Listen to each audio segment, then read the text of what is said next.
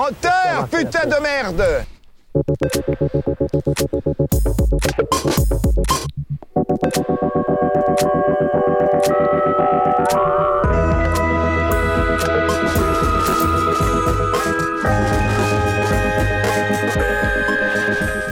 Chers auditeurs de Cause Commune 93.1, bienvenue dans votre cinquième émission de La Lumière dans le fond, le- votre rendez-vous cinéma bi, bi-hebdomadaire, c'est ça? Un, non, bimensuel? Bimensuel, on me dit oui de la tête, c'est ça, bimensuel, un dimanche sur deux. Euh, je suis encore une fois euh, entouré de spécialistes très spécialisés, puisqu'autour de moi nous retrouvons euh, une nouvelle chroniqueuse, Louise. Bonjour Louise. Bonjour Cause. Bonjour, toi tu es autrice, critique, théoricienne, souffleuse de verre et on te doit notamment l'ouvrage La représentation de la prise du cobra dans le cinéma de la nouvelle vague. Ah, vous êtes hyper euh, renseigné. Bon, Ah ah ouais, bah, je- voilà, c'est exactement ça, j'ai Toujours. rien à rajouter. on a aussi Marie qui est d'ores et déjà maintenant la, la- la chroniqueuse féminine la plus, la plus régulière dans l'émission. Ouais, je suis Avec, euh, ouais. Trois apparitions je crois déjà. Ouais, bonsoir, bonsoir à tous, bonsoir à tous, bonsoir Cause Commune. Donc euh, Marie, toi on te connaît notamment pour euh, l'ouvrage Baba Lyndon, Cyril Hanouna, la dernière figure euh, kubrickienne. Ouais. Et je suis avec Alex, Alex qui avait fait une super deuxième émission et qui a été, euh, qui a été réclamée par les nombreux auditeurs. Merci aux auditeurs de Cause Commune. Alex, toi tu es auteur critique contrôleur RATP et on te doit aussi la conférence qui est actuellement euh, à Paris en ce moment même, Travelling et Tractopelle, une question de moteur. Magnifique.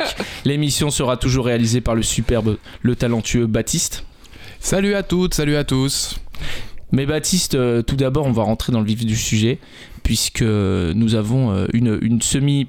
Pas une polémique, mais on a déjà, on a déjà des problèmes en fait sur l'émission. Oui, tout à fait, je suis aussi médiateur euh, de, de ton émission, je gère euh, les nombreux appels et les messages de fans Ouais. euh, ou de moins fans qu'on reçoit, Les menaces de mort aussi qu'on les reçoit. menaces de mort qu'on reçoit. Et en l'occurrence, donc, euh, tu m'as demandé d'en sélectionner une parmi Ah. les centaines de milliers. et elle s'appelle Gertrude Ah. et elle a envoyé un message. Bonsoir, je viens d'écouter La Lumière et dans le fond, je suis outré par l'absence de femmes et les propos hyper générés des mecs à bon entendeur. Deux points. Un peu un peu plus de lumière ferait du bien à ces obscurantistes de l'entre-soi à bon entendeur. Salut d'une entendeuse. Bon, Bon, déjà, c'est est pas la lumière. Ouais, dans le ça. fond, déjà. Donc peut-être qu'elle elle a pas écouté la bonne émission. Peut-être c'est une autre émission. Elle faisait référence Sur à la radio. voilà, une- sur une radio concurrente et elle faisait référence, euh, ouais, voilà, à la quatrième émission puisqu'il n'y avait que des hommes. C'est ça. Mais exact. maintenant, Gertrude, on est là, on a répondu à ton appel et Louise ça. et moi, on va. On est en parfaite On a euh, respecté euh, le, quota total. Ouais, c'est ça. Pour respecter le quota, euh, on a lancé le, le programme euh, 50-50. 50-50, les petites pépées à la radio. Non, j'ai- c'est le mec qui a rien compris, tu sais. non, non, non, là on a, on a Gênant. deux hommes, deux femmes et euh, Baptiste qui est non genré. Voilà, Voilà. en binaire. Tu es la Suisse. tu es médiateur, oui, tout à fait. Alors cette semaine, on va parler de deux films. Non pas trois, non pas un, on va parler de deux films. On va parler d'un film qui est au cinéma. Il s'agit donc de Nightmare Alley de Guillermo del Toro. Et euh, on va parler d'un film qui est sur Amazon Prime. Alors est-ce qu'il y a beaucoup de gens qui ont Amazon Prime? Je sais pas, mais euh, Tous les amateurs être de foot? tous les amateurs de foot et de Ligue 1 qui ont découvert ce, ce- ce service de streaming euh, qui diffuse, oui, effectivement, tous les matchs de Ligue 1, mais qui diffuse aussi du cinéma et qui diffuse notamment Spencer, de, qui diffuse, ouais, je dis sur les, sur les trucs, qui joue. Moi, je dis au, au cinéma, je dis ça joue, et sur les trucs de streaming, je dis ça diffuse. T'es né en 1940.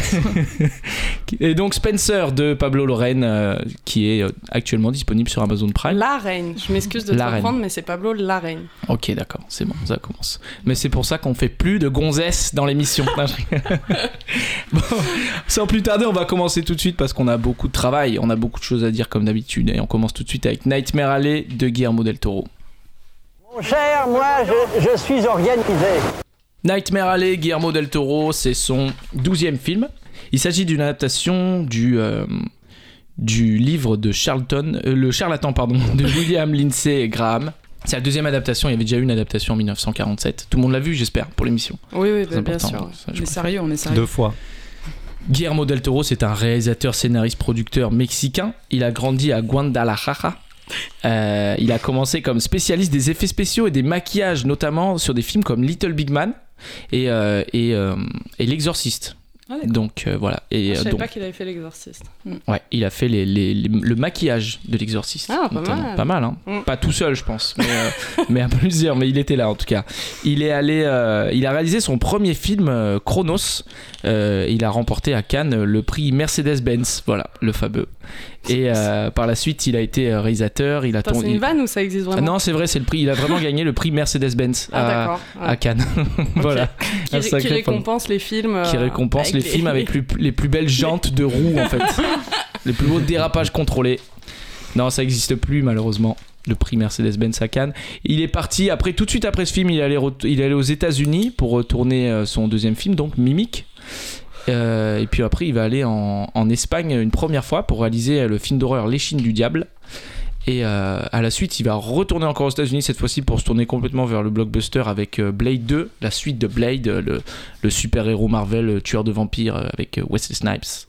Euh, donc Blade 2, c'est quand même un gros succès. Euh, Par la suite, on lui propose de réaliser Blade 3 et Harry Potter 3. Harry Potter, le prisonnier d'Azkaban. Je sais pas si vous Ah, ça saviez a ça. failli être ouais, réalisé par lui. Refuse, ouais. ouais. Il a refusé, ouais, et, et c'est un confrère euh, mexicain, un ami du réalisateur Alfonso Cuarón finalement qui réalisera euh, Harry Potter et le. Et on et est le- tous très, Très heureux, légèrement plus talentueux.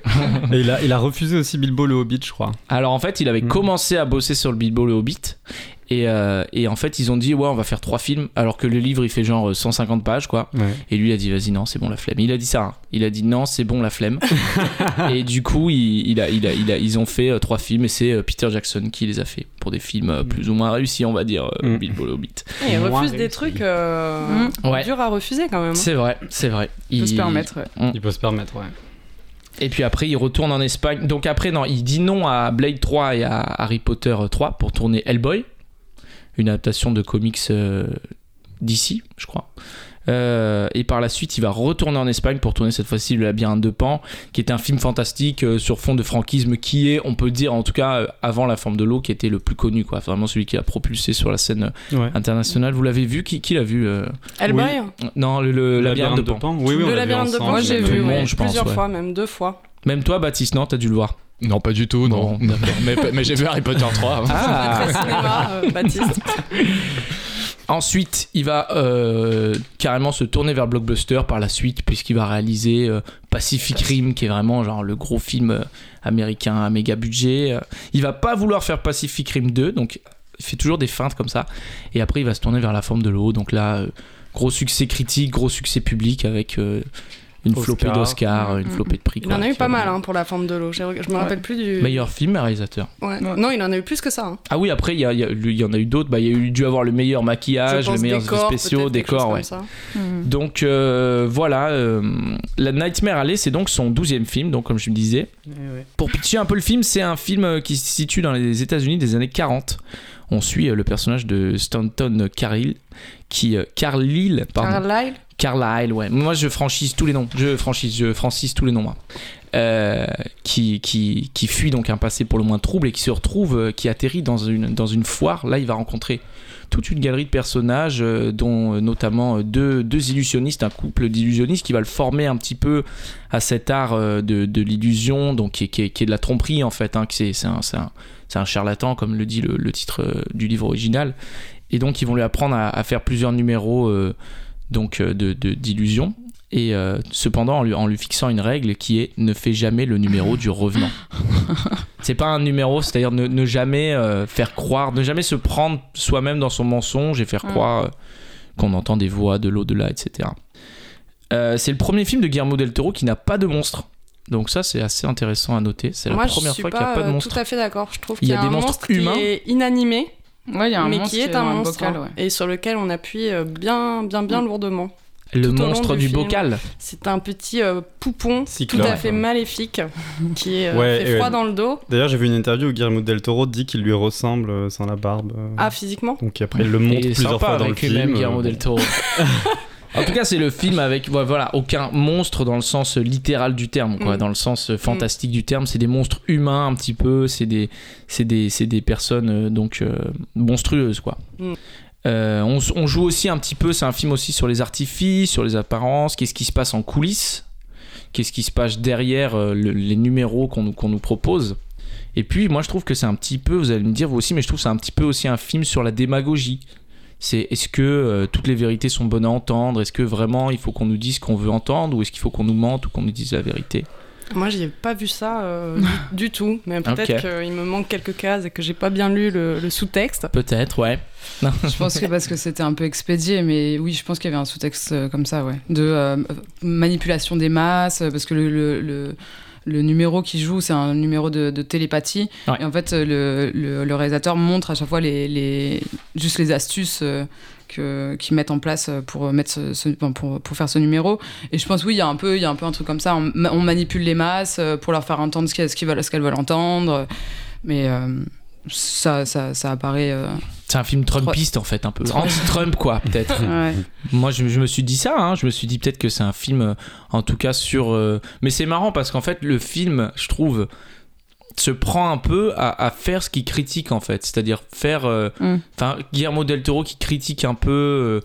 Le cinéma un peu simpliste, un peu euh, grand spectacle, euh, blockbuster et tout, comme on l'a dit, ouais, c'est un gros réal de blockbuster, quoi. C'est vraiment, voilà, il va faire euh, Bilbo, il a fait Blade, c'est vraiment un mec qui, qui fait. euh, Mais Qui tu fait trouves que ce film-là, c'est une critique de ça? Tu veux dire, à travers ce film, il...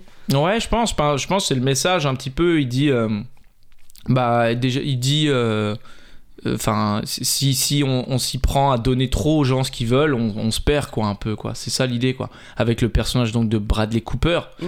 qui euh, qui lui va va carrément qui lui va carrément pousser le truc parce qu'au début il est dans une foire et euh, et en fait il, il fait croire aux gens ils font croire aux gens en fait qu'ils entendent euh, qu'ils entendent des, des- Leurs des- proches, leurs ouais. proches quoi mais ils arrêtent là quoi ils disent euh, ils sont près de vous euh, voilà fin et lui en fait il commence à Mm. il pousse le, le vice en disant euh, euh, il me parle, il me parle de vous, euh, euh, il me dit ça. Enfin, et en fait, on peut pas trop en dire sur le film, mais il va collaborer avec euh, donc le personnage de Kate Blanchett, qui moi je trouve que Kate Blanchett, en fait, ça fait 20 films qu'elle fait le même rôle, en fait, c'est terrible. Ouais, c'est toujours l'espèce de femme fatale. euh, Ouais. Non, mais c'est toujours l'espèce de femme fatale, euh, un peu euh, À part dans Woody Allen. hyper maniérée. Bah, un peu aussi dans Woody Allen, quoi. Dans Don't Look, Dans dans Don't Look, pardon, Don't Look Up, c'est vrai. Up aussi, ouais, elle fait autre chose.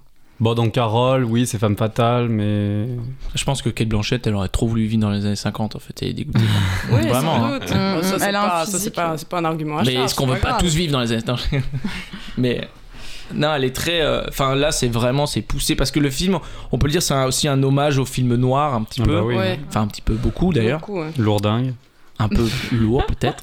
Avec Il euh, y a donc plus de euh, suspense sur l'opinion d'Alexandre. sur euh, On a vu ta note sur Sens Critique, Alexandre. cette, cette représentation de, de Bradley Cooper. euh, un peu à la Humphrey Bogart, un petit peu ce genre de personnage, quoi. Mm. Kate Blanchett un peu à la Lorraine Bacall, un peu Mm. des personnages comme ça. Et euh, mais en fait, je trouve que le film, il fait un peu film noir, mais il y a des éléments visuels du cinéma de Del Toro, quoi, et qui sont pour le coup eux, très euh, très modernes, quoi. On a euh, cette espèce de les grands angles en fait visuellement c'est des c'est des grands angles c'est des, des, des panneaux enfin c'est des plans hyper larges qui, qui, qui englobent beaucoup de choses Euh, y a moi, j'ai un peu du mal à. Pardon. non vas-y vas-y J'ai un peu du mal à identifier euh, ce que ce serait la grammaire euh, de Guillermo del Toro. C'est vrai? Ah, En moi fait, je trouve que c'est grossier tellement c'est toujours pareil quoi un peu pour Bah, j'ai pas vu tous ces films, j'en ai vu trois, je pense. Non, c'est sûr, même j'en ai vu que trois. Mais en fait, j'ai. Je sens pas de ligne directrice dans sa mise en scène, quoi. J'ai l'impression que son seul, euh, son seul objectif, c'est que la caméra bouge systématiquement Mhm. et que à partir de ça, il délire un peu, il se dit telle scène, alors que- comment je peux tourner autour de mon personnage, comment je peux euh, faire en sorte qu'on ait tout le temps l'impression d'être sur un travelling incessant, mais en fait, je sens aucune euh, intention, quoi, derrière ça. Non, moi j'ai l'impression Mm. aussi qu'ils se fixe- fixent des objectifs. euh, par exemple, moi j'ai l'impression quand je suis allée voir Nightmare Alley, qu'ils disaient bon, je, je, je connais ma fin. Je sais que euh, ça va être une histoire euh, de quelqu'un qui monte très très haut, qui se brûle les ailes et qui va chuter. C'est les- l'histoire Mm. à la Scarface. euh, c'est très lassant de voir ce genre mm. de film, d'autant que en fait dans ce film, t'as une première partie où il apprend, il apprend tous ses, les astuces, etc. Et ensuite t'as une deuxième partie où en fait il est déjà au sommet de, ce- de son art, de sa gloire, et il fait des grands spectacles de, de, de, de télépathie, et il est déjà dans sa chute en fait. Et j'ai l'impression qu'il a construit, enfin moi quand j'ai vu le film, j'ai l'impression que je connaissais déjà un peu la fin, Mm. et que c'était construit, qu'il avait fait parce que il avait envie de tourner la fin en fait. Et que Mhm. et même le scénario est très peu écrit. On dit bon bah voilà on va mettre Kate Blanchett. Bon, finalement on connaît pas c'est ce, ce, ce personnage qui le qui- on, on, on comprend pas ce, ce qui ce qu'il fait là. Mais c'est juste on veut filmer la scène de fin qui est une scène de catastrophe un peu Mhm. d'horreur. Parce que moi je connais pas bien non plus euh, Guillermo del, del Toro. Euh, j'ai- je suis assez embarrassée de, de, enfin je, je connais très peu sa filmographie mais j'ai l'impression qu'il veut faire toujours des, un peu des films d'horreur pour enfants des, des, des Disney un peu trash Moi, j'avais lu des Disney pour adultes. Je trouvais Ouais. que c'était une très bonne, euh, c'est très plutôt bonne ça, ouais. allégorie. Ouais. ouais c'est c'est un- ouais J'ai l'impression, oui, effectivement, que son style, il repose pas sur une grammaire de cinéma, mais sur euh, de l'horreur, ouais, cheap. Ouais, Un euh, espèce de genre, quoi. Oui, sur- Mm. oui. Ouais, mais en fait, qui a fait de Guillermo del, Toro, del- del Toro un grand réalisateur En fait, c'est qui Pourquoi on l'a Non, qui mais sont qui les responsables Je pense qu'il pense ça et qu'il soit qu'il soit jugé, qu'il soit jugé sur le. Non, je pense que c'est le labyrinthe C'est de le Pan. labyrinthe de C'est Pan. le Qui labyrinthe a de été Pan, à Cannes, qui a eu 20 minutes de, de standing ovation en compétition euh, officielle. Après, je pense qu'il est, il est, quand même assez. euh, il a commencé assez jeune. Il a, je crois qu'il avait monté. euh, il a monté. euh, si, si on a regardé toute sa biographie, il avait monté une espèce de société de production Ouais, assez frère, tôt. Donc, je pense qu'il y a quand même. Après, moi, j'ai pas vu ses premiers films non plus. C'est quand même dommage qu'on qu'on n'ait Mhm. pas vu, mais. À mon avis, c'était un réalisateur jeune, mexicain, qui s'est vite. euh, parce que très vite, en fait, il est parti aux États-Unis, c'était ça ouais, c'est ça. que- Deuxième film. Parce que son père avait été. Bon, bref, je sais plus quoi. Et du coup, je pense qu'il était prometteur, quoi. Le Mhm. labyrinthe de Pan, après, c'est vrai qu'à Cannes, moi, je. Oui, mais il continue d'être. euh, Là, là, je fais mon petit point Alexis, parce que Alexis, euh, un chroniqueur qui n'est pas là dans cette Ouais. émission, t'es un gros normalement, et, euh, et celui qui donne les chiffres, j'ai les chiffres Ah. de, de l'entrée de Nightmare Alley qui s'est euh, installé en troisième position du box-office. Euh, là, box, box office. office. Nos Et personnages il a fait euh, 142 000 entrées, et euh, donc il est derrière Spider-Man et euh, Monsieur Hoffman. Ouais, avec euh, Daniel Auteuil et Ouais. Gilles Donc Lelouch. euh, mais quand même, ça fait, enfin, c'est pas non plus qu'un Mais moi, je qu'un pense délire quoi. Il y a beaucoup de gens qui vont voir ces Mais films. le C'est film, parce qu'il s'est installé euh, maintenant, complètement euh, contradictoire euh, sur internet. En fait, le film s'est vautré aux États-Unis. Vraiment, c'est un Ah. gros gros bide aux États-Unis. Et je pense que c'est encore un de ces auteurs, je pense, qui cartonne euh, en Europe, en France, et qui a très peu de succès aux États-Unis. Quoi. Je pense que c'est ça. Bah, très peu de succès aux États-Unis. Il a quand même eu euh, une Ouais. Un, Oscar, oui, vrai. Après, moi, moi, je pense que s'il a cette position-là, bon, alors, bon, visiblement, ça a fait un flop aux États-Unis, mais c'est aussi qu'il s'est installé. C'est-à-dire que tout, après tout Pacific Rim, Hellboy 1, Hellboy 2 qui ont fait, moi, j'avais, j'avais vu pour Pacific Rim, c'est quand même assez hallucinant. Il fait un film qui coûte, déjà, on lui donne 190, 190 ouais, millions de dollars. Il en récolte 411 millions. Mm. À savoir que le plus gros succès, euh, j'ai fait une petite comparaison euh, maline là, c'était Mm. Avatar à 2,8 milliards. Bon, c'est voilà, c'est le plus gros, mais quand même, on, en- on est à presque un cinquième du, Ouais, ouais. des Ouais, recettes totales. Donc à mon avis, Guillermo del Toro, il peut faire ce qu'il veut. Et quand il avait fait, j'avais vu aussi qu'il avait fait Crimson Peak. Il a, Mm. ça, c'était un échec. Il avait payé, je sais pas, 50 millions, il en avait récolté Peak. 70 millions. Qui est son film précédent, qu'il a fait euh, après La forme de l'eau et avant celui-ci. Voilà. Et après, lui, il se réajuste tout le temps, j'ai l'impression, pour faire le film qui va plaire aux critiques, puis le film qui va, enfin, Et là, il va faire il Pinocchio. peut se le permettre, quoi. Il prépare une adaptation de Pinocchio, exactement. Ouais. Mais tout le monde fait une adaptation Oui, de tout Pinocchio. ce non dont on n'a pas besoin, que- quoi. Une nouvelle adaptation Ouais. pourrie de Pinocchio. Sur Netflix. Ouais. Après celle de Matteo hein. Garonne. Voilà, c'est ça. Il y, a- Matteo Garonne aussi qui a fait Pinocchio. Et il n'y a pas Tim Burton qui va faire Pinocchio, il me semble. c'est un peu, aussi. moi je les, ra- je les rapproche vachement, enfin dans ma tête, je sais pas pourquoi Tim, Bur- Tim Burton et Guillermo del Toro. Tu vois que Crimson Peak, j'ai l'impression Ah, parce que qu'ils ont un univers, oui. c'est un peu Sweeney Pour Todd. Je sais l'esthétique pas pourquoi, grasse. mais vraiment, Ouais. je, les Ah bah, con- à je fond. les confonds un peu dans la tête. Ouais, ouais. Alors j'ai l'impression que Tim Burton, euh, enfin c'est aussi le même âge, on rentre dans son cinéma au même âge, parce que Tim Burton, Mm. on a connu ses, ses films à 13-14 ans. Moi, le labyrinthe de, de Pan, je l'ai vu aussi quand j'étais quand j'étais assez jeune, j'ai complètement oublié. En cours Mais je d'espagnol, trouve non que c'est... euh, non, j'ai fait allemand, moi. Aïe. Mais, euh, Aïe, aïe, aïe. mais euh, non, non, mais c'est, c'est- je trouve que c'est un cinéma qui est hyper fléché, hyper balisé et euh, qui euh, se construit un univers, mais plus autour de ce que ce ce que lui se raconte sur lui-même plutôt que ce qu'on voit vraiment dans le film. C'est que j'ai l'impression que la bande-annonce, que euh, les interviews, et- etc., nous, nous indiquent un univers. Euh, donc on va aller voir cet univers, mais en fait à l'intérieur du film, il y a, il y a très peu de choses et que c'est un peu des produits d'appel qui se retrouvent jamais euh, dans son cinéma. Par exemple, même Mhm. l'histoire des monstres, etc. Bah oui, effectivement, Mhm. ça l'intéresse pas, il les filme pas, il filme que des super beaux acteurs, Rooney Mara et Bradley Cooper. Et en fait, euh, je trouve que la, la soi-disant laideur d'un de- d'un certain cinéma, parce que l'image est aussi très très moche. Moi, je Enfin, trouve moi, ça je affreux, trouve que c'est trop laid. lui, je pense pas qu'il ait pour projet de faire un film laid. hein. J'ai entendu son- beaucoup de gens qui disent que c'est sublime. Hein. Voilà, je pense de cinéma qui c'est ouais. trop laid, c'est hyper Après, c'est très travaillé. genre hyper filtré, c'est. Moi j'ai trouvé ça vraiment, mais je me suis sentie mal, mais vraiment pendant la, projection, j'ai Mm. vraiment Qu'est-ce que t'avais mangé avant aussi, peut-être non, non et je trouve que c'est, c'est. Ouais, moi j'ai vraiment détesté. Ah, je, assez je me suis vite vengée quoi. sur Sens Critique et j'ai mis 2. Ouais. 2 sur 10. J'ai mis un, moi.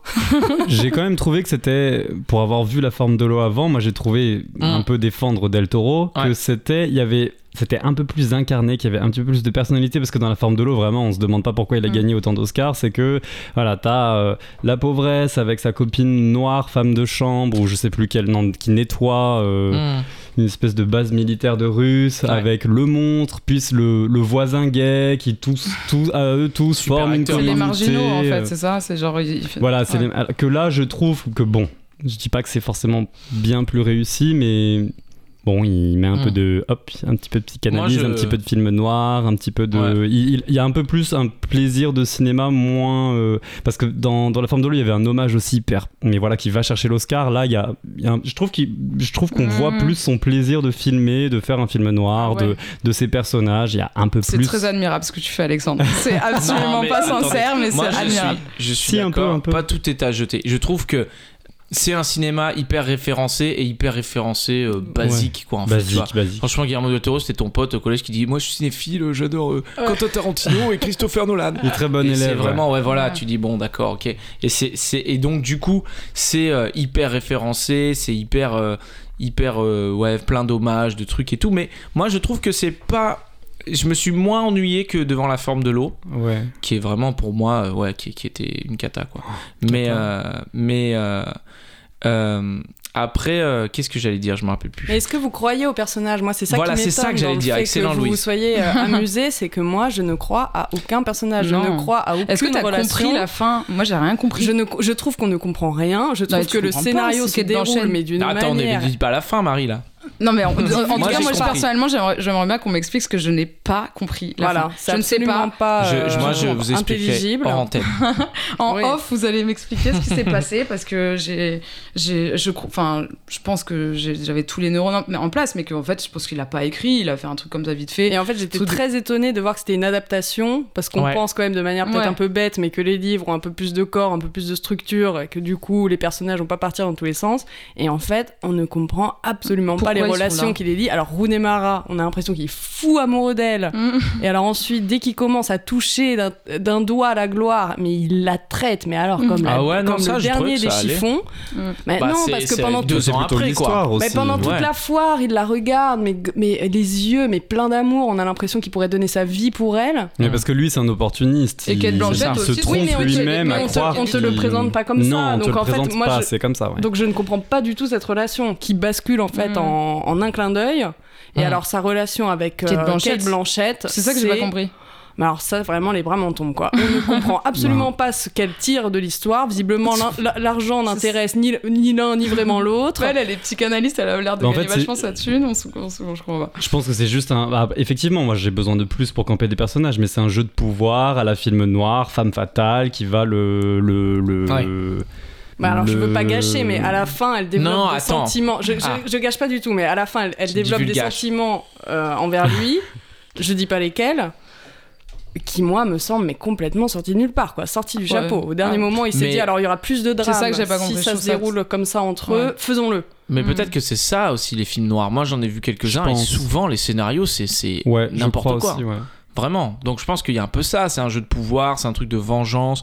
Tout le monde a un petit peu son, son truc à jouer, euh, sa pièce sur. Oui, mais là, je ne comprends quoi. même pas les enjeux. C'est Non, ça mais ça- Après, je suis Ah oui, d'accord que c'est mal que- campé, ouais. Est-ce que vous comprenez campé. pourquoi Kate Blanchett fait ce qu'elle fait? Non, c'est ça que je te dis que je comprends pas à la fin. C'est vraiment que ce, ce revirement de situation, je trouve que c'est pour ça que j'ai l'impression qu'il voulait euh, tourner euh, une scène de trahison, etc. Donc elle, Mm. elle, elle, euh, elle, Non, mais tu t'as non, envie, on hein. ne T'as le pas dit envie pas. que les gens aillent le voir en fait. C'est ça.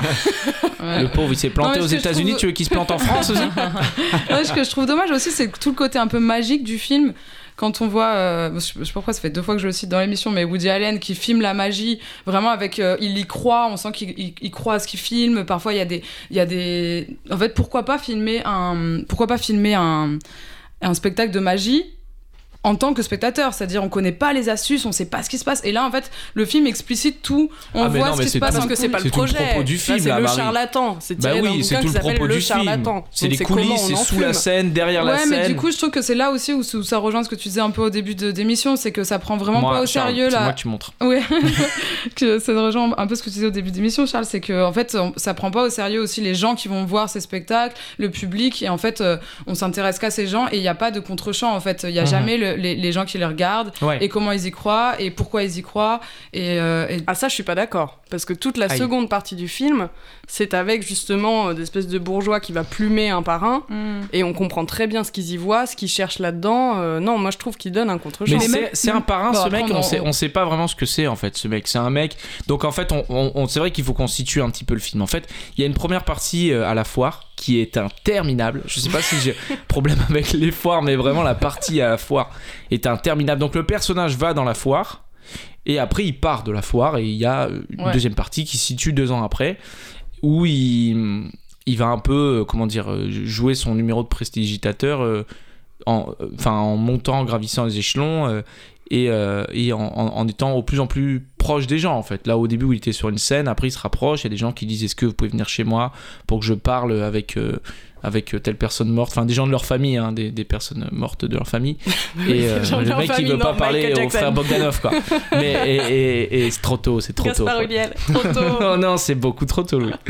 Et, euh, et qu'est-ce que je disais donc? Oui, et du coup, il va à un moment donné se, se, se- comment dire, se retrouver à, à- à devoir parler avec euh, le fils, non, la, la, la, la fille ou la femme, en fait, on sait La pas vraiment, femme, de ouais. ce, de Non, ce mec la de la pègre.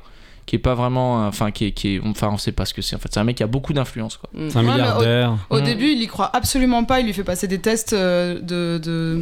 Des scènes risibles. Ouais, vraiment- il y croit absolument pas. Et tout d'un coup, il passe le détecteur de mensonges.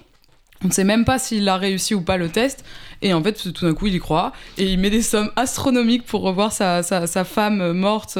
Enfin, c'est. Non, mais ça- il y croit parce qu'en fait, il a des informations par la psychanalyse qui, qui Ouais. n'aurait pas pu avoir d'ordinaire, quoi. Mhm. C'est ça. Toi, t'as dormi en fait. C'est pour ça que t'as- t'as pas aimé. mais... Moi, j'aurais préféré dormir. Et vous avez vu que l'acteur qui joue son qui joue son bras son bras de son bras de main, c'est ça qu'on dit Son n'importe quoi. droit Ouais, Son bras droit. Mais qui est son bras droit Il a un bras son droit bras de main, les monstres, Guillermo del Toro toujours. hein. Son bras droit, son bras droit, c'est l'acteur de Mindhunter de David Fincher, qui est, qui est une série sur Netflix. Et cet acteur, il est excellent et on le voit de nulle part. Oui, c'est le. Oui, oui. C'est terrible. La dernière fois qu'on l'a vu, c'est dans le Dindon avec Danny Boone et Guillaume Gallienne. Terrible. Est-ce que vous trouvez pas aussi que Bradley Cooper, quand il se fait pousser la, la barbe, il ressemble à il est Michael beaucoup Fassbender plus sexy. Il Non, est je hyper. Non, mais c'est vrai, il est beaucoup plus sexy. Il ressemble à Michael Fassbender. Fassbender. Je Ah, trouve je que vraiment, c'était. En fait, c'est des, non. c'est des sosies, mais. C'est vrai Hein Ah, ça m'a pas marqué Ah, ça. ouais, à, à la Ah fin ouais, du non, film, moi je me suis dit, c'est, c'est- déjà il se ressemble pas du tout avec la barbe et il ressemble à Michael Fassbender. Je trouve que ça vaut le coup d'aller voir ce film pour ça. Pour ça. Bah, c'est vrai que par contre, il, il- il s'est pris un casting de. Alors, tout est, tout est subjectif, hein, Mm, mm. mais de, de gens qui sont, qui sont pas, pas difficiles à regarder, quoi. Non, ça c'est sûr, mais il en fait vraiment pas grand chose. Moi, celui que j'aime vraiment beaucoup dans le casting et qui est un peu. euh, enfin, moi, il a joué vraiment que dans les films affreux. J'ai regardé tout à l'heure pour retrouver d'où je le connaissais. C'est Richard Jenkins. Ouais, c'est un super acteur. Qui Ouais, il est joue en très bien. fait Non, le il est dans le film des frères. Coen. Et en fait, Ouais. c'est dans Burn After Reading Exact. qui est un des meilleurs films euh, des frères Coen, le plus drôle, moi je trouve. Et lui, il est bien, moi je trouve. Moi, Non, je, attendez. lui, je, je le trouve assez sincère. A- moi, je a- le trouve assez bien dans le il- film. J'aime bien lui et aussi le vieux qui lui apprend la magie. Voilà. Ah c'est ouais c'est Non, les il deux y a que j'aime William. Dafoe qui est un super acteur. Mais là, justement, je trouve que Willem Dafoe, il Ah en oui, fait non. absolument rien. il fait tout le temps la même chose. ouais. Moi Willem je Dafoe, trouve qu'il c'est fait un tout le temps la super même chose acteur. et qu'il est en train de baisser dans mon estime parce que Mm. les derniers films que j'ai vus avec lui n'en déplaisent à Alexandre, notamment Card Counter. Ah ouais, Spider-Man. Euh, Mais il joue toujours en plus des troisième rôles. carte counter d'ailleurs. Allez, c'est parti. Et Spider-Man et. euh, et... Et ouais, non, c'est un super acteur. Moi, j'aime beaucoup. Ron Perlman aussi, qui fait plein de films avec Guillermo del Toro, qui est un très bon acteur. Tony Collette, qui est super. Après, Oui, voilà, moi, Kate bien, c'est vrai, Blanchett, il est très euh, j'avoue que, en fait, euh, je, Oh, il est c'est- super quand je même. trouve que c'est euh, c'est c'est toujours euh, la femme fatale, un Mm. peu euh, des années 50. Bah, euh, on dirait Mara, la on pub pour le hein. parfum, là. Ah, si, si, à la mort, je sais pas quoi, là. Ah, c'est l'enfer. Mais on dirait ça, en fait. La meuf, c'est une pub pour le parfum euh, en continu. Ouais, ouais, Un peu vrai comme Spencer. Alors, sans transition, non, rigole. on va s'écouter d'abord une petite mal. musique avant de donc euh, ah pardon attendez Non, on a notre rituel et les, et les fans sont très habitués à notre rituel moi on m'en parle très souvent Euh, Baptiste Est-ce qu'on t'a donné envie Tu l'as pas vu le film, tu confirmes Non, non, non, j'ai pas vu le film. Non, mais je tiens mon rôle, je travaille, moi. Tout à fait.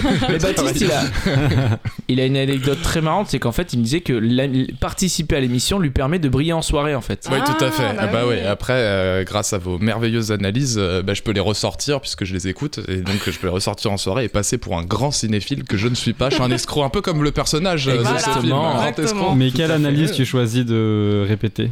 Bah toutes. Enfin, je, je pioche un peu, un avis nuancé, Ouais. etc. Comme ça, c'est vraiment le chercheur qui s'y connaît un peu, quoi. Ouais. Et qui, en plus, euh, bah voilà, pas d'avis euh, très tranché non plus. Mais euh, du coup, bah non, j'ai pas envie de le voir parce que là là. vous avez l'air assez Oui, unanime. là, c'est on est Marie. tout à fait unanime. Mm. tout à fait unanime. Après, euh, bah, du coup, ouais, c'est euh, ce modèle euh, ascension chute, euh, c'est le grand classique euh, des films américains. Ouais. Euh, mais sur l'histoire. En...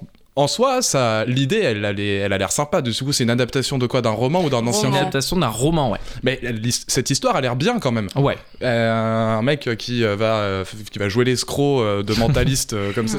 En Ça me fait rire parce que Baptiste, tu veux toujours faire un truc à côté, quoi. On te dit, est-ce que tu veux, tu dis, non, je vais plutôt regarder cet autre film du réalisateur. Et là, le Bah. mec, il veut lire le livre sur lequel c'est basé de 1940 et, tout. et vous avez pas envie de lire ce livre Mais moi, j'ai envie de voir l'autre euh, adaptation. Ah, d'accord. Ah, Parce que je trouve effectivement 1947. que l'histoire est plutôt prometteuse, quoi. Mais qu'il l'a un peu saccagé, je pense. Bah, c'est c'est- une histoire intéressante. euh, Et vous Eh trouvez ben, pas lisons aussi- tous le on- livre. on- Bah ouais, on reviendra faire la critique. Club lecture. On n'a plus de temps hein, sur euh, Guillermo del Toro. Si, on a tout le temps qu'on veut. Moi, j'ai trouvé aussi, c'est hyper euh, anecdotique, mais ça m'a pourri ma séance, que c'était un film dégoûtant. Voilà, en fait, il, il prend plaisir à développer des micro-choses qui sont absolument mais gerbantes notamment euh, un moment il, fonce sur un type avec une voiture Ouais. il prend un malin plaisir à, à te montrer le gars qui se fait écraser Ouais. à un moment, Bradley Cooper se fait tirer dans l'oreille. Et alors là, t'as des plans et des plans sur l'oreille dégueulasse C'est qui très tombe, gore, hein. qui machin. Oui, mais en fait, comme le film. Et la première scène dans Et le la mec fête foraine, c'est Ah, mais c'est un poulet vivant. Ah oui, Ah voilà, ouais, voilà. ça, et ça, ça c'était mon. Comment troisième exemple fait, que j'arrivais pas à retrouver. Moi, Bah, en je fait, pense c'est- que des effets spéciaux, à mon avis. Ouais. Oui, oui, je- c'est sûr. Je pense. hein. Sinon, le mec, il est dans la merde. La meuf est brillante. à mon avis, c'est pas pour de vrai. En fait, je crois. Hein. Non, c'est vrai pas je suis vrai, je trouve que c'est étonnant qu'il y ait ça dans ce film. Parce que justement, là où je trouve qu'on avait pris plus de plaisir euh, devant Crimson Peak, c'est que vraiment il y va, c'est des combats à la hache, c'est qu'il y a des fantômes partout. C'est que, bon, même si j'ai pas trouvé que ce film était extraordinaire. mais Tu adores Crimson Peak. mais là, c'est- c'est vrai qu'on reprend du coup cette histoire où tu parlais de grammaire du cinéma de Guillermo del Toro qui n'existe pas. Et j'ai l'impression que justement cette grammaire de cinéma, elle existe que dans cette- ce style Ouais, assez ce- ces gerbant. mini trucs, moi je pense que c'est un peu un effet de. enfin, c'est un effet, c'est moi, ça c'est moi, ça c'est moi quoi. Ah, je son son que- image grasse et son gore Disneyland euh, pénible à regarder quoi. Et avez-vous que- compris le poupon maléfique? Parce que moi, non.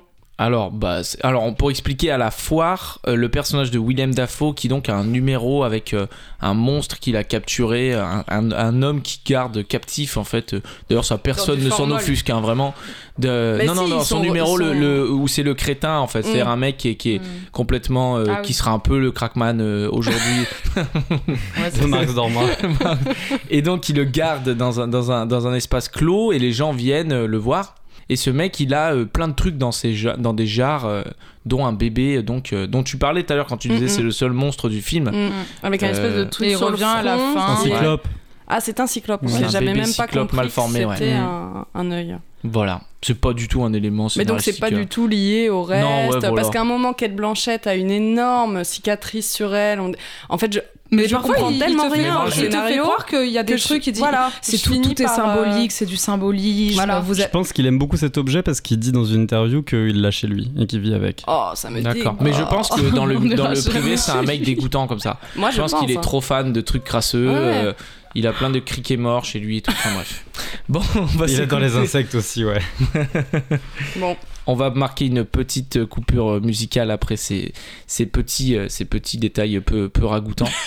Avec euh, Gold Chains de Genesis Owuzu, qui est un morceau qu'on a découvert il y a peu. Alex, toi t'aimes beaucoup aussi. Ah Ouais, j'adore, j'adore. Et donc voilà, on espère que les auditeurs vont ap- apprécier. Puis on, on se retrouve donc après pour parler de, de Spencer de Pablo Larraine. oui. Voilà, Larraine. c'est ça exactement. La tout de suite, les auditeurs de Cause Commune 93.1. Cause commune, la voix des communs.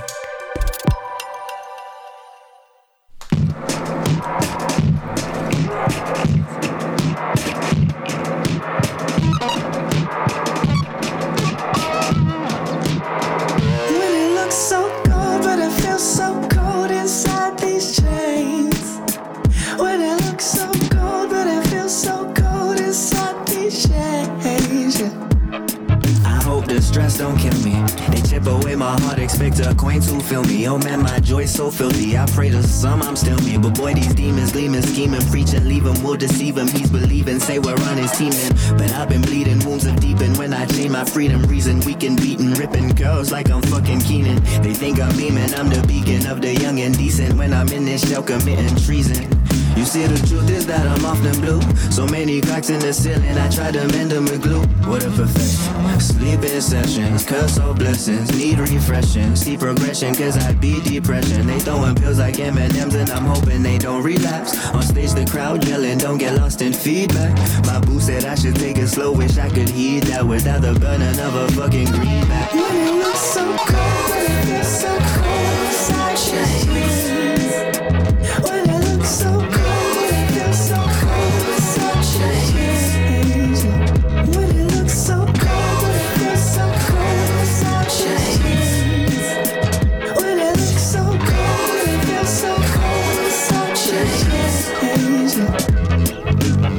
this and I do that. On call from sun to moon crack. My phone can never where else my work at? I miss this and I miss that. Birthdays, first steps, and gift wraps. Hope I don't miss my first dance.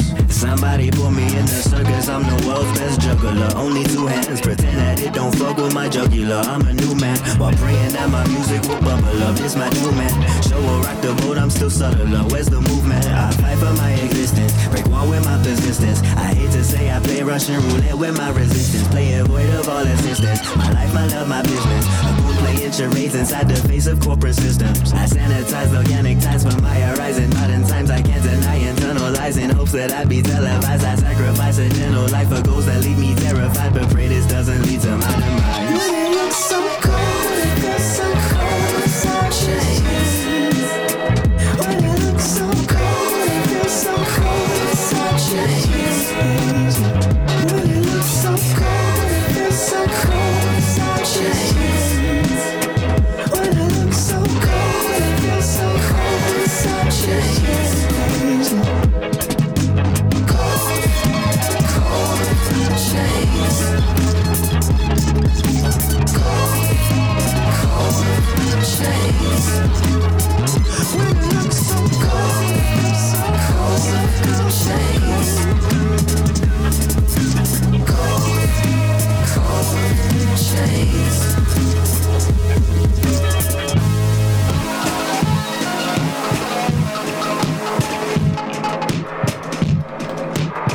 toujours sur Cause Commune 93.1, vous écoutez toujours La Lumière dans le fond, cinquième numéro. Euh, je suis toujours entouré de Marie, Alex et Louise et de Baptiste qui réalisent l'émission. On vient de s'écouter Gold Chains de Genesis Owuzu et on va maintenant parler de Spencer de Pablo Lorraine. Euh, qui est donc La un film Reine. La Reine, mais moi je dis Lorraine. La- Pablo Lorraine. Larin. Voilà. Moi, je dis Pablo Larin. Moi, je pense que c'est la reine parce La qu'il y a un petit accent sur le La i. reine. C'est la, La reine, reine. faut dire, je crois. Ouais. Pablo Larraine, qui est donc un réalisateur chilien. On est sur une émission 100% sud-américaine, avec euh, donc qui est un fils de sénateur chilien, président du Parti conservateur de l'époque, euh, et ministre de la Justice, et fils d'une autre ministre, une ministre des Habitations. Voilà, donc ça c'est à savoir. Euh, il réalise son premier film à 29 ans, Fuga. Et euh, c'est lui, c'est son troisième film euh, qui va qui va vraiment le propulser donc sur la scène internationale avec un film très politique, No, qui euh, qui qui parle donc de, de- du Chili sous les pendant les années Pinochet, donc en 1988. Enfin, le film se situe en 1988. Pinochet, ça a duré bien plus longtemps. Donc, un film qui va être sélectionné à Cannes, qui va pas gagner le prix euh, Mercedes-Benz, malheureusement. et et, euh, qui va être nommé aussi à l'Oscar du, du meilleur film étranger. Il, te- il retourne encore, lui, il retourne au Chili. À l'inverse de, on parlait de Del Toro qui allait aux États-Unis, il tournait aux États-Unis, lui il est retourné au Chili euh, pour tourner El Club. Et euh, c'est comme ça qu'on dit, Louis. Tu te Oui, moques de mon accent espagnol. Pas du tout. Mais moi j'ai eu Ça, ça 13 me au bac rire, en mais tu espagnol. prononces très très bien. Exactement. J'étais super nul en espagnol. Et au bac, je sais pas, j'ai eu 13. Moi, j'ai C'était 19 incroyable. au C'est bac vrai d'espagnol. Ouais. Mais attends, c'est pas Petit fun possible. fact. C'est vrai Ouais, ouais, 19 sur 20. Incroyable. Et maintenant, je parle plus un mot d'espagnol. Plus du tout. Bah, c'est ça, hein, souvent. Euh, et après, il signe son premier biopic, Neruda, donc sur le, le poète Pablo Neruda. Je dis premier biopic parce qu'en fait, il fait beaucoup de biopics en fait. Là, euh, Spencer, c'est c'est encore un biopic. Et euh, Pas vraiment. c'est pas vraiment. En fait, c'est un faux, faux biopic. biopics. On va en parler. Mais euh, biopics, oui. il, il- il est- en tout cas très intéressé par les figures ultra médiatisées. euh, puisqu'il a, il a aussi tourné entre Neruda et donc celui-ci Spencer, euh, Jackie qui est un biopic de la vie de Jackie Chan pendant la période. Non, c'est pas vrai. Ça aurait été trop bien. Moi, j'aurais adoré. Voilà. Baptiste, il, s'est relevé dans son fauteuil comme ça. Il a dit quoi? Un biopic de Jackie Chan? Incarné par Daniel Day-Lewis, d'ailleurs. Il s'est donné à fond dans le rôle. non, sur Jackie Kennedy, l'autre, l'autre Jackie. L'autre Jackie. Et, euh, et, euh, et donc, euh, qui est donc euh, encore une fois un peu une figure féminine politique forte en proie à, beaucoup d'attention en fait, puisque ça se situe après l'assassinat de, de Kennedy. Et, donc, c'est encore une fois, c'est ces personnages en proie à, à- un abattage médiatique qui l'intéresse beaucoup, avec donc Spencer qui est donc, qui est donc le nom de famille de Diana, qui est la princesse Diana qu'on connaît tous, euh, qu'on adore ou qu'on n'aime pas. Moi, je sais que c'est une figure qui m'a jamais particulièrement intéressé, mais je pense parce que C'est pas trop notre génération. c'est pas, notre génération, ouais, exactement. Mm. C'est vraiment un truc des, des, des années euh, Des 80, boomers. 90, quoi. Les Ouais. boomers. Ma mère en parlait boomer. tout le temps. Ouais, C'est vrai ouais, ouais. ouais, ouais. Non, non, mais il y a des gens qui sont fans. Stéphane Bern, voilà, il y a des gens qui sont fans de Diana, quoi. C'est vraiment. euh, Ouais. Et. euh, et qui, est, qui est décédé sur le pont de l'Alma d'ailleurs. Ouais. Elle est, elle décédée quel jour? Ah, c'est vrai, tu sais ça Ah ouais, moi je veux jouer 31 août. Elle Comme- est décédée le même, Le même jour, où je suis née. C'est vrai Voilà. Oui, c'est pour ça moi je connaissais juste ça sur euh, La même année Oui, la même année, je suis née en 97. Ah, mais, non, je, mais je savais pas qu'elle était morte en aïe, aïe. 97. Ah, Elle est, elle est, ouais, bah, elle est moyen ton, ton, ton truc. 31 août déjà, c'est pour, ça que, je- c'est c'est pour pas ça que je mal. connaissais sa, sa date de mort déjà. Pas mal. 31 août qui est aussi la naissance de Eric Zemmour. Ouais, moi je suis née Décidément, le une même date, jour euh, que C'est vrai Eric que ça, Zemmour c'est et incroyable. le même jour que la mort de Lady Di. Ouais. Je Mm. pense qu'il y Ça, a. c'est un sacré anniversaire. hein. Moi, je suis né le même jour que Joe Biden. Moi, je suis née le même jour que Mark Wahlberg. Ah. Et Moi, je c'est sais le pas parce seul. que je suis pas assez narcissique. Oh. Oh Baptiste, t'as- t'as un anniversaire, toi, que tu partages? Bah, bien sûr, ouais, mais évidemment. Mais euh, je suis né le même jour que Jésus. C'est vrai Ah oui, c'est vrai Né le 25 Ah oui, décembre. c'est vrai. Ah, trop nul, t'avais que un cadeau. Ouais. et, les- tout à et- et fait. tes- et tes grands-parents disaient Bah, tiens, on fait les deux d'un coup, quoi. Hein Non, ils m'ont passé un à l'anniversaire de ma grande sœur pour pas que je sois trop jaloux. Après. Ah, c'est pas mal comme Ah, fonctionnement. ah, ils sont super. Ouais. ils sont su- Et on les embrasse. Bon, tu pitches ton film Oui, pardon, excuse-moi. Je me suis pris dans le truc. Euh, Spencer, donc, euh, qui, qui parle donc de Diana. On se situe dans les, dans les années où Diana, euh, son mariage avec le prince Charles bat un peu de l'aile, on va dire, puisqu'elle est en proie à beaucoup de rumeurs euh, sur des de, de, de, de tromperies, en fait. Ouais. Qu'est-ce que c'est que ce bruit que j'entends là? C'est toi? De tromperie, de tromperie, et elle est à cible des paparazzis déjà. Et euh, c'est dans ce contexte et à l'approche des fêtes qu'elle se rend à Sandringham, euh, qui est donc la maison euh, de la famille. euh, de la fa- J'ai un meilleur accent anglais que ça en plus. hein. Je pourrais vraiment faire mieux que ça, quoi. Mais Ah, et elle se rend donc dans, cette- dans la maison familiale, comme elle le fait tous les ans avec la famille royale, pour se plier aux traditions. Et en fait, c'est ça, en fait. Le, le film parle de ces traditions qui, qui étouffent un peu le personnage et euh, qui, qui se perpétuent d'année en année, quoi, quitte à devenir complètement archaïque à un moment donné. Mais, euh, et donc, euh, elle se retrouve dans cette, dans cette maison avec la famille royale. Elle va être en proie à de la paranoïa un petit peu, des fois des, un peu des hallucinations. Et, euh, et donc, euh, le. Pablo. Comment? De la boulimie. la boulimie, pardon. ouais, notamment aussi. Et euh, Pablo Lorraine, il disait notamment dans une interview que le film, il voulait pas qu'il y ait un genre particulier en fait, et que le genre varie selon selon selon spectateur en fait. Ça pourrait être un film d'horreur, c'est vrai qu'il y a des passages un peu horrifiques. Euh, On ça est quand pourrait même être un un peu loin mélodrame. du film d'horreur. Moi hein. je trouve que j'ai vu loin un peu du des. Il y a, il y a- il y a des, y a figures ouais. un petit peu avec euh, notamment elle elle, a, elle fait un peu en fait elle est elle, elle voit en son son sa vie un parallèle avec euh, le personnage de Anne Boleyn. Anne Boleyn qui s'est fait décapiter. Mhm. Marie toi tu veux parler du film à tout prix je vois que tu me fais des grands signes de main. Moi, j'adore ce film, bien sûr, j'avais envie d'en parler. Euh, et, euh, et oui, oui, c'est- c'est c'est vrai qu'on on, on sait jamais, en fait. Je, je trouve que la distance de Pablo, la reine, euh, avec son personnage, elle est vraiment pour moi. Elle est vraiment parfaite, elle est hyper fine. Parce que je trouve qu'on se situe à la fois vraiment à l'intérieur de, de, de, cette, de, de ce personnage. Et, euh, et en même temps, parfois, on sent qu'il a une, une vraie distance vis-à-vis de ce qu'elle vit. C'est Ouais. qu'on ne sait jamais si ce qu'elle vit euh, c'est vraiment la réalité. Donc elle se retrouve dans sa, famille. On ne sait pas si elle est complètement paranoïaque et que la famille royale la déteste et que les médias euh, la persécutent, ou alors euh, que c'est elle qui fait sa petite princesse parce qu'en fait elle est arrivée là et elle dit oh bah ma, ma, ma tartelette aux abricots elle est pas arrivée, bah, bah, je peux je veux pas porter cette robe, je veux, je veux plutôt porter l'autre. Et des fois il y a des aspects du personnage qui peuvent nous paraître vraiment, elle est, c'est on dirait la petite fille gâtée, elle veut rentrer dans son manoir euh, parce qu'elle elle habitait dans un grand manoir qui est, qui est- qui est Mm. situé juste à côté. Et, euh, et donc en fait, on ne sait pas si ni le réalisateur ni même le spectateur, on sait pas comment se positionner. C'est ça que j'aime beaucoup dans le film, c'est que euh, on est euh, il y a une distance que, que j'apprécie qui fluctue vraiment euh, tout au long du film.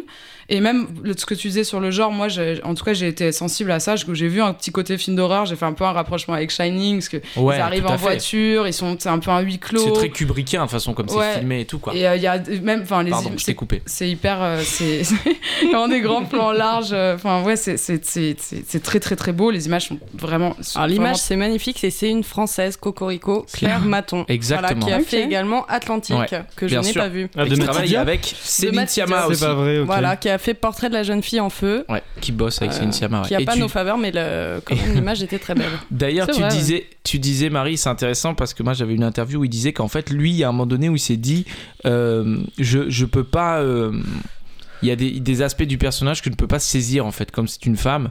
Et du coup, lui, il s'est tenu un petit peu à distance dans certaines scènes et tout. Et il a laissé plus Claire Maton, donc qui est la, la, la- Ouais. la chef opératrice, et euh, Kristen Stewart euh, travailler ensemble sur, certains, sur certaines facettes du personnage en fait. Qui pour Ouais. lui. euh, Ouais, je trouve que c'est lui une, échappait. une distance qui est vraiment qui est, qui est très intéressante. mais toi tu l'identifies vraiment comme un truc euh, voulu quoi comme un Moi, je pense que moi j'ai plutôt de- qu'il avait qu'il avait envie de me rendre le personnage très sympathique que je ressente un peu toutes ses oppressions Ah non, moi je trouve pas Et qu'il en fait, je- le personnage sympathique. Mais voilà je trouve que mais moi il- je n'ai pas trouvé du tout mais justement ça m'a plutôt gâché le film que ça ne me l'a rendu Ah ouais. sympathique Mais Je trouve qu'il fonctionne vraiment en miroir avec, euh, avec Jackie, euh, donc le biopic qu'il a fait sur Jackie Kennedy, parce que et, je trouve c'est hyper intéressant dans cet aspect-là. Quand on a vu Jackie, je pense que c'est plus. Ce film, il est plus intéressant quand on a déjà vu Jackie, parce que c'est un film où Jackie Kennedy, c'est les sept jours après la mort de son mari, où elle se retrouve avec du sang parce que son mari vient d'être euh, buté dans une voiture à côté d'elle. Et, et là. C'est Lady Di qui va mourir, dont le mariage bat de l'aile, et, euh, et, et- euh, c'est les deux euh, en fait personnes de l'ombre entre guillemets mais qui en fait ont une, une importance euh, Oh, bah, absolument phénoménale Princesse Lady Diana, Di, c'est pas ouais, une personne pas une de personne de l'ombre. hein. l'ombre. Oui, mais C'est c'est- une non, personne Non, mais c'est quand même quelqu'un qui peut-être se situe à côté de la elle famille va, royale. elle va en tout jamais cas. arriver euh, sur le trône en tout cas c'est ça que c'est pareil Ouais. que c'est une first lady c'est une enfin et je pense que c'est il y a quand même Ben, cet à aspect là la qui doit période du intéresser film, si, parce que c'est avant sa séparation avec le prince Charles d'ailleurs. son fils va certainement se retrouver sur le trône mais elle euh, Ah non, elle, elle, elle dit qu'elle va peut-être être reine, elle se, Oui, elle elle reine et l'envisage. tout, quoi. C'est ce qui est dit. C'est ouais. envisagé. Bon, elle l'envisage Mais, euh, avec euh, beaucoup d'angoisse, mais elle l'envisage. ouais, tout à fait. Mais il Ouais. y a un aspect aussi du film moi, que je voulais parler avec vous, et Alex, tu pourras aussi parler un peu plus du film, mais euh, moi, il y a un truc qui m'a un peu dérangé, c'est que, en fait, dans le film, il y a une collaboration avec Chanel, en fait. Mhm. C'est-à-dire que la, la robe que porte le personnage pendant une très longue scène euh, euh, où elle essaie de se rendre. euh, La robe blanche Ouais, est une Mm. création Chanel en fait. C'est-à-dire Ouais. que ça a été imaginé pour le film, ça a été créé pour le film. Et d'ailleurs, le film, je trouve, il y a une séquence dans ce film à partir de ce moment dans la maison où on a une espèce de séquence. Bon, c'est pas du tout un spoil, c'est une espèce de séquence souvenir de plusieurs bribes, euh, bribes de, Mm. de- de souvenirs qu'elle a qui ressemble à une pub en fait. C'est clairement une pub. Moi, je trouve que c'est très esthétisé pub, euh, très esthé- esthétisé Chanel, quoi. Et, et j'ai trouvé que des fois, le film, il, il avait des allures de, de. Pas placement de produit, je vais dire, mais vraiment de. de. de, de pub, quoi. Bah, je, moi, je comprends qu'on puisse avoir ce ressenti. Après, en plus, je suis mal placé parce que quand on avait discuté du Almodovar, j'avais justement critiqué le fait C'est vrai. Et les avait tout un auditeurs s'en rappellent. vestiaire, voilà, qu'il y avait tout un vestiaire sur euh, sur Penelope Cruz et puis euh, je sais plus le nom de, de l'autre actrice. Mais là, je trouve que dans Spencer, effectivement, il y a, ça m'étonne pas du tout d'ailleurs que tu me dises qu'il y a une collaboration avec Chanel. Donc effectivement, il y a un vestiaire. Après, voilà, on parle pas de d'une d'une d'une babysitteuse qui gagne 800 euh, je sais plus euros par mois là Ouais. on parle de Lady Diana donc bon je pense que Lady Diana dans sa vie elle a pas porté que du Chanel elle a dû porter du Prada elle a dû porter tout ce qu'il y avait avec et en ce qui concerne du coup la séquence euh, moi que je trouve vertigineuse justement c'est un rush qu'elle a dans sa tête où elle a beaucoup d'images qui lui viennent où elle repense à, son passé de danseuse euh, où elle a échoué ou qu'elle a avorté peu importe. Moi, pour moi, je trouve qu'on on aura trop vite tendance à dire que que le cinéma ressemble à une publicité de mode et moins à dire que la publicité de mode ressemble au cinéma. Et j'ai l'impression que c'est plutôt dans ce sens que ça se produit et qu'aujourd'hui on le voit. Moi là, il y a un truc qui m'a marqué de voir euh, Cal McLachlan et Jeff Gold- Goldblum euh, défiler pour Prada. Donc en fait Ah le ouais. cinéma et la, et la, et la mode se, d'une manière hyper publicitaire et commerciale se répondent beaucoup. Et j'ai l'impression que dans Spencer, euh, Pablo la, la reine La va reine. faire les frais. la reine, ouais. Va faire les frais en plus d'avoir choisi Kristen Pablo la Stewart. reine Pourquoi personne n'a fait cette blague? C'était une blague Ah, j'avais pas, c'est vrai. C'est marrant. C'est peut-être parce qu'on n'est pas euh, chez Laurent Ruquier, je pense. Je trouve voilà qu'il fait les Salaud.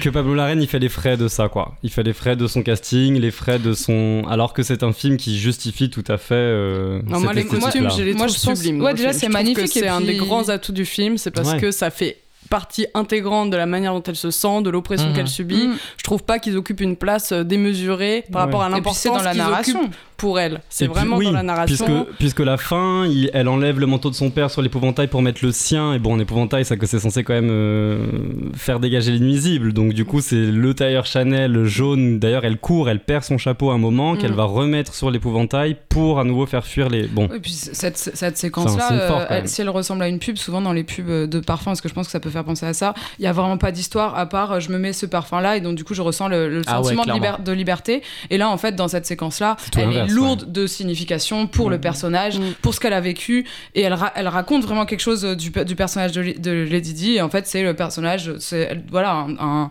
walk down memo- memory lane. Elle, se, ra- elle se- elle se rappelle de son Tout enfance. le monde a des accents, mais incroyable, c'est ça.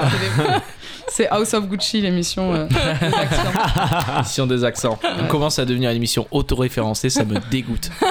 Je déteste, c'est tout ce que je voulais éviter. Non, mais je voulais dire, il y a des, il y a des, dans cette séquence, donc il y a des brides de, de ses souvenirs d'enfance, mais il y a aussi des plans où elle danse dans la maison, dans le, dans le manoir, qui moi me faisaient penser à une pub de parfum, quoi. Et Alors je trouve ça, que ça, moi je trouve ça complètement raté. Voilà. L'espèce de séquence euh, Ah, moi, je parlais de ça. ça, c'est terrible. Quoi. Moi, je parlais de ça, ouais. Ça, moi, pour je moi, c'est un, des gros faux pas du film. Est-ce euh, que vous je avez trouve. aimé Kristen Stewart? Je Pas vous du tout. Voilà. Moi, c'est mon problème numéro un avec ce film, c'est Ah. L'incarnation. Je ne trouve ça. Je trouve ça absolument pas ça incarné. Waouh, elle est trop Pas incarné. belle ma phrase.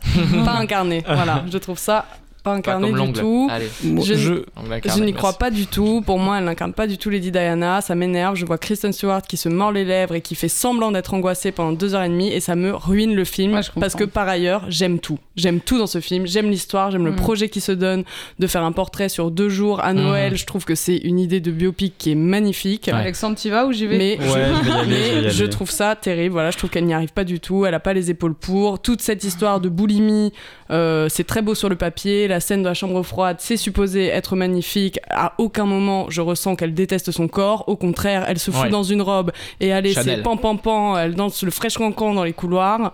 Mm. Donc euh, moi, non non, moi j'ai un énorme problème avec le film et c'est ça. Avec Malgré Stewart. malgré tout, voilà. Malgré Mais tout, je trouve que c'est un film ça. très beau, mais je pense que ça aurait pu être un film qui me retourne. Et comme elle est de tous les plans. Ouais, c'est vrai. Malheureusement, ça me gâche le. L'intelligence de l'avoir Mais- casté elle, ça ça t'a pas. Ah non, moi je trouve pas du tout que ce À soit quel intelligent. niveau Moi, je trouve j'ai niveau de ce qu'elle que- représente, Attendez. Kristen Oui, bien sûr. Non, mais d'accord, c'est qu'est-ce beau que comme pour, move. pour les auditeurs et pour Baptiste qui la connaissent pas, qu'est-ce que représente Quand même. Tu la connais, c'est vrai? C'est une Euh, ex. Oui, oui, bah oui, je la connais bien. Ouais, très, très bien. ouais. Elle m'a dit que qu'elle allait jouer dans Spencer et. Tu Bah- adores Twilight. Oui, tout à fait. C'est vrai là que je l'ai découverte. Non, Ah. mais euh, je me souviens, pour avoir toute l'histoire, j'ai regardé Twilight parce qu'on devait aller en sport au collège, en EPS, voilà. il pleuvait, hop, gymnase, Twilight. euh, C'est vrai Kristen Stewart, voilà, première Qu'est-ce que c'est que ce cours, cours bizarre là Bah, Le prof il vous met Twilight. Bah ouais, il nous a mis ça parce qu'il pleuvait trop et du coup, euh, Mais- il voulait nous calmer. Donc il avait deux heures devant lui, Ah ouais. hop, Twilight, c'était sympa. Ouais, ça, ça vous a calmé ça. hein. bien, Twilight 1. Mais justement, Et Kristen ceux qui parlent, ils viendront en col regarder le deuxième. Mais justement, je trouve que ce qui est vachement bien dans, le casting de Kristen Stewart, après, on peut penser ce qu'on veut de son jeu, et je pense que c'est vrai que si.